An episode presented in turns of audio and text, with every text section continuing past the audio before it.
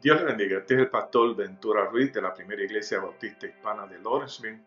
Y como dije ayer, hoy vamos a estar transmitiendo eh, un devocional corto, por menos 7, 10 minutos, para todos aquellos que están necesitados de una palabra de aliento en este día. Así que vamos a orar. Padre, yo te doy las gracias porque tú nos permites venir a estos hogares, Señor, en esta hora yo te suplico que tu Espíritu Santo descienda sobre nosotros, Señor, que toque nuestros corazones y que nosotros podamos recibir de ti aquellas cosas que tú deseas para nosotros. En el nombre de Jesús, amén y amén. Hoy la lectura se encuentra en Lucas, en capítulo 5, en el versículo 1. Y lo leemos para la gloria del Padre, del Hijo y del Espíritu Santo. Amén. Lucas capítulo 5, versículo 1 dice, Aconteció que estando Jesús junto al lago de Genezaret. El gentío se agolpaba sobre él para oír la palabra de Dios. Y vio dos barcas que estaban cerca de la orilla del lago, y los pescadores, habiendo descendido de ellas, lavaban sus redes. Y entrando en una de aquellas barcas, la cual era de Simón, le rogó que la apartase de la tierra un poco, y sentándose, enseñaba desde la barca a la multitud. Que el Señor imparta bendición a su palabra. Fíjense que Jesús llega hasta este lago de Genezaret y Genezaret eh, significa o simboliza jardín de las riquezas.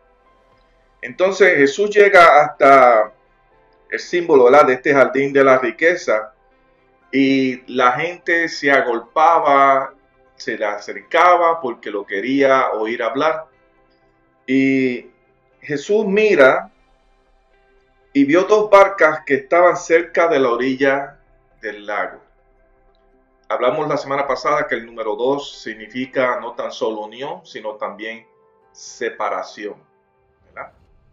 Entonces, en este caso después lo vamos a analizar y vemos aquí que vio las dos barcas que estaban cerca de la orilla del lago y los pescadores, habiendo descendido de ella, lavaban sus redes. El lago o el agua o el mar en la Biblia eh, está siempre simbolizado por caos, por turbulencia, por eh, simboliza muchas veces eh, la maldad, lo desconocido, eh, aquellas cosas que, que, traen desconfort a nuestras vidas. Y en esta hora tal vez nosotros vemos cosas que, que, que nos quitan el aliento y que no nos dejan ver con claridad qué es lo que Dios quiere para nuestras vidas. Y vemos aquí que Jesús vio estas dos barcas, se acerca, estas dos barcas estaban cerca del lago, él se monta en una, o se sube a una, que era la de Pedro y le pide que la parte de la tierra y entonces se sienta a hablar. Fíjese, se separa, se separa de la tierra y entra al mar. Esta barca, tú la puedes ver como esa separación que Dios hace del mundo. La tierra tipifica al mundo aquel que está agarrado de la riqueza, aquel que está agarrado de las cosas eh, que no son espirituales. Al apartarse, al echarse un poco hacia afuera de la tierra, es está esa separación. Eso es lo que significa el número dos. Pero fíjate que tan solo una barca, que era la de Simón. La barca simboliza nuestras vidas. Cada uno de nosotros simboliza una barca que entra a ese mar, que entra a ese movimiento y que Dios tiene que traer, que Dios tiene que separar, que Dios tiene que bendecir para que nosotros tengamos un encuentro con Él. Dios está en esta barca, Jesús está en la barca, en la barca de Pedro, como está en la barca de nosotros. Porque la palabra dice, mas no vivo yo, sino que vive Cristo en mí. En esta barca vive Cristo. Yo tengo que estar separado para Él, para hacer las cosas que convienen al reino, para poder llevar esa palabra y que la gente vea una separación entre nosotros. Aunque estamos en este mundo, no somos de este mundo. No somos gobernados por las cosas de este mundo. Nuestra vida tiene que ser una vida espiritual para que entonces Dios pueda manifestarse y glorificarse en nuestra vida.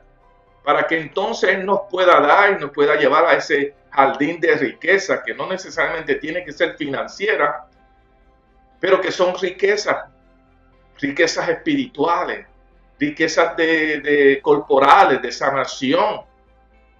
Y cómo nosotros nos encontramos en este día. Tal vez nos encontramos desesperados y, no queremos hablar de, las situaciones que están sucediendo, sino que quiero que tú entiendas que, que Dios quiere que tú tengas paz. Él quiere bendecirte de una manera especial en el día de hoy. Pero tú tienes que comprender que tú tienes que separarte del mundo. Tú no puedes dejarte llevar por las cosas que tú ves alrededor tuyo. Tienes que permitirle a Él que ahora que Él vive en ti, que tú le permitas a Él tomar control de tu vida. Fíjate que Pablo, eh, Simón, Pedro no tuvo control de, de esa barca, sino que Jesús le pidió, así como te pide a ti que te separes del mundo, que le permitas a Él tomar control, que le permitas a Él habitar en ti, para que tú puedas ver la gloria de Dios manifestarse. De otro contrario, no vamos a poder ver cómo Dios se manifiesta en nuestra vida y cómo quiere manifestarse en nuestra familia, en nuestros trabajos, en las escuelas, aún bajo las circunstancias que nos encontremos. En este día, si tú necesitas de Él, permítele que Él venga a ti. Permítele que Él florezca en tu vida. Que Él pueda tomar control de todas aquellas cosas que tú tienes para que entonces tú puedas ver esa bendición que se manifiesta, para que tú puedas ver la paz que Dios trae, para que tú puedas sentir ese amor que Dios trae a tu vida, esa paz que Dios te va a dar, no tan solo a ti, sino a tus familiares. En esta hora medita en esa palabra. A ver, ¿dónde está tu barca hoy? ¿Dónde tú dejaste tus redes? se la estás entregando a Dios, estás permitiendo que Él haga contigo lo que Él quiere o estás tomando control tú. No te fatigues, no te pongas ansioso, no pierdas la paz. Permítele a Dios que tome el control. Vamos a orar. Padre, yo te doy gracias por esta oportunidad, Señor, de llevar tu palabra, esta pequeña reflexión, Señor. Yo te suplico que seas tú en esta hora, bendiciendo cada uno de las personas que necesitan de ti. Bendícelos de acuerdo a su fe, Señor y también de acuerdo a tus riquezas en gloria en esta hora, en el nombre de Jesús. Amén. Amén. Que la paz de Dios esté contigo hoy.